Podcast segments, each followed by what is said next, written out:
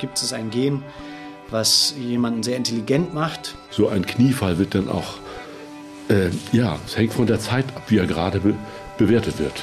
Um diese Werte, die mit diesen Bauwerken verbunden werden, wird auch gestritten. Immer wieder entzündet sich an Monumentalbauten ein Kampf um die Interpretationsmacht. Ähm, der Kniefall ist ja eigentlich eine Unterwerfungsgeste. Und trotzdem hat sie Macht entfaltet und bedeutet in einer gewissen Weise. Das hat Christo ja immer gesagt, äh, also Kunst ist vergänglich und äh, wer meine Kunstwerke, meine großen Installationen sehen will, der muss einfach kommen, wenn sie da stattfinden. Ich werde das nicht verlängern. Und ich persönlich glaube auch, er hat das nur für sich gemacht. Gedankensprünge. Ganz Ohr für Forschung, Kultur und Gesellschaft.